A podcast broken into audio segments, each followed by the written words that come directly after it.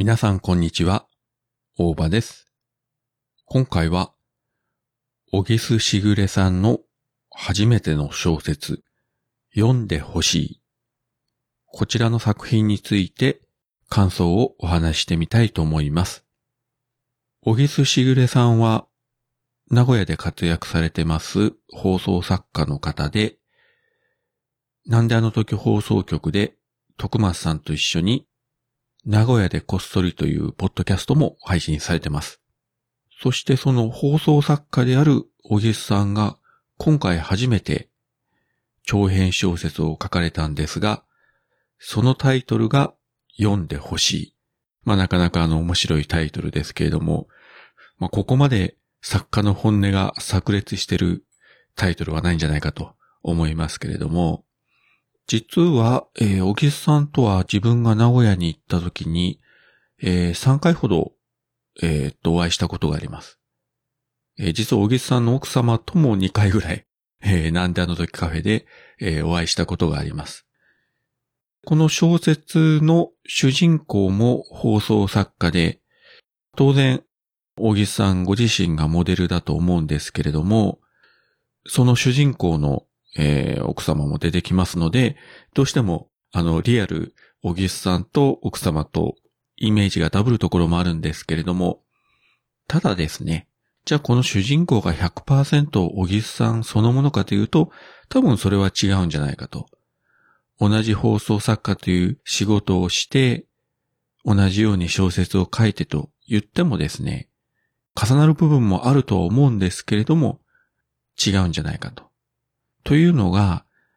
やはり100%自分を投影して、100%の本音を作品の中で語るというのは、なかなかのハードルが高いというか多分恥ずかしいんじゃないかと思うんですよね。自分は小説読むのは大好きですけれども、書いたことはないし、書こうと思ったことすらない。作家になろうと思ったこともないんですけれども、それでもこうやってポッドキャストを配信していれば、嫌顔でも自分自身のことは語らざるを得ないというか、これは他の配信者の方も言われてましたけれども、自分の人生を切り売りするのが配信者だと。まあその意味ではですね、多少なりとも、小木さんの心情と近いところがあるのかもしれませんけれども、やっぱりそれでも100%は出せないし、100%の本音を語るというのは、なかなか難しいと思うんですよね。プライベートで家族とか友人と話すときにはまあいいんですけれどもね。まあだからここで書かれているその小説家の行動とか心情がどこまで、えー、小木さんご本人と一致するのかしないのか。まあ先ほど言ったように自分は小木さんとは3回ぐらいしかお会いしたことがないので、あの推測でも言えませんけれども、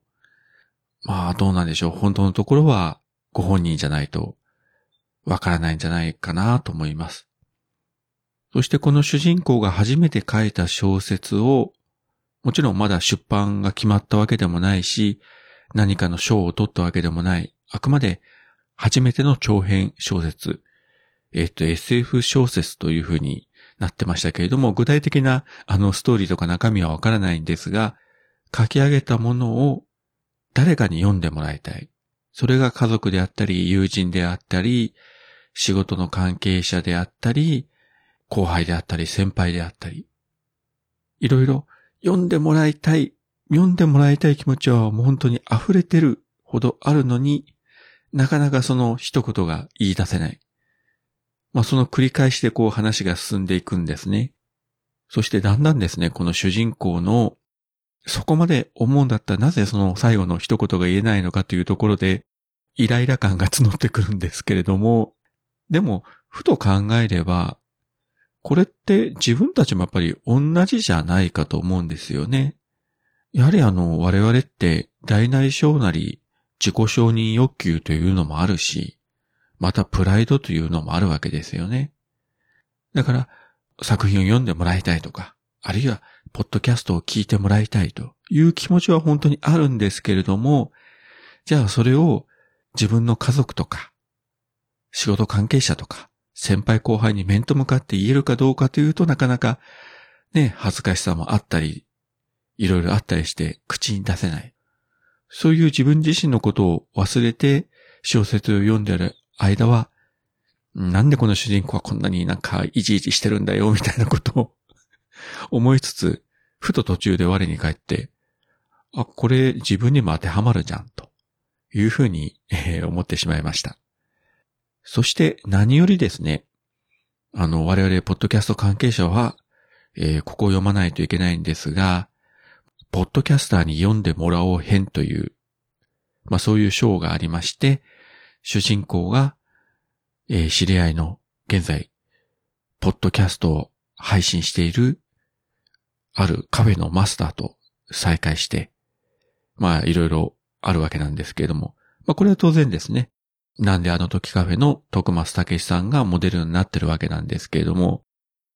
まあ知ってて読むとですね、なかなかあの、笑えるというか、あのカフェの中の描写についてもですね、おー、なるほどというような感じで読ませていただいたんですけれども、このエピソードの中にですね、そのポッドキャスターのカフェのマスターのお母さんが出てくるんですね。で、いろいろこう話すシーンがあるんですけれども、これは当然昨年亡くなった徳松さんのお母さん、綾候補がモデルだと思うんですが、ここを読んでる時にですね、全くあの、自然にですね、綾候補の笑顔と、そしてそのセリフを綾候補の声で聞いてるように自分は思いました。本当に意識せずに自然と綾候補の声でこのセリフがね、聞こえるというか頭の中に流れるというか。これはなかなか不思議だし、あの、素敵な経験でした。こういう言い方をすると、この小説の感想とはちょっとずれるかもしれませんし、大江さんに対してまあ失礼な言い方になるのかもしれませんけれども、自分的にはこのエピソード読んでて、久しぶりに綾候補に会えたような気がしてですね。それがなんだかとっても嬉しかったです。そういうことを意図して書かれているかどうかは別にしても、少なくとも読者の一人である自分としてはそういうふうに受け取りましたということだけをちょっとここで、えー、告白しておきます。もちろん、綾候補とか、徳松さんとか、なんであの時カフェのことを知らない人が読めば、普通にね、読めるでしょうし、逆に言えば、ここで初めて、ポッドキャストの存在を知るという読者の方もいるかもしれませんし、これをきっかけにですね、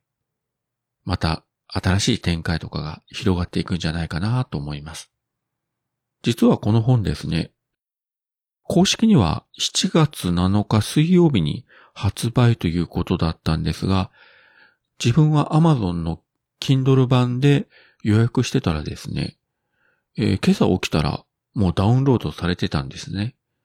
一日早い、あれ？フライングとか思ったんですが、まあまあそれは、あのー、自分的には嬉しかったので、えー、早速朝仕事に行く前に少し読んで、で、昼休みにもう食事もそこそこガーッと読んで、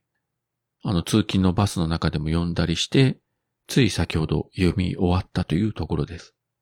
まあ、他にも読みかけの本がいろいろあるんですけれども、もうとにかくこれを最優先で読みたいと思って、なんか一日で小説一冊を一気に読むというのは、久しぶりの経験だった気がします。それだけ自分としては面白く読むことができました。今後ですね、この小説、いろんな方が読まれて、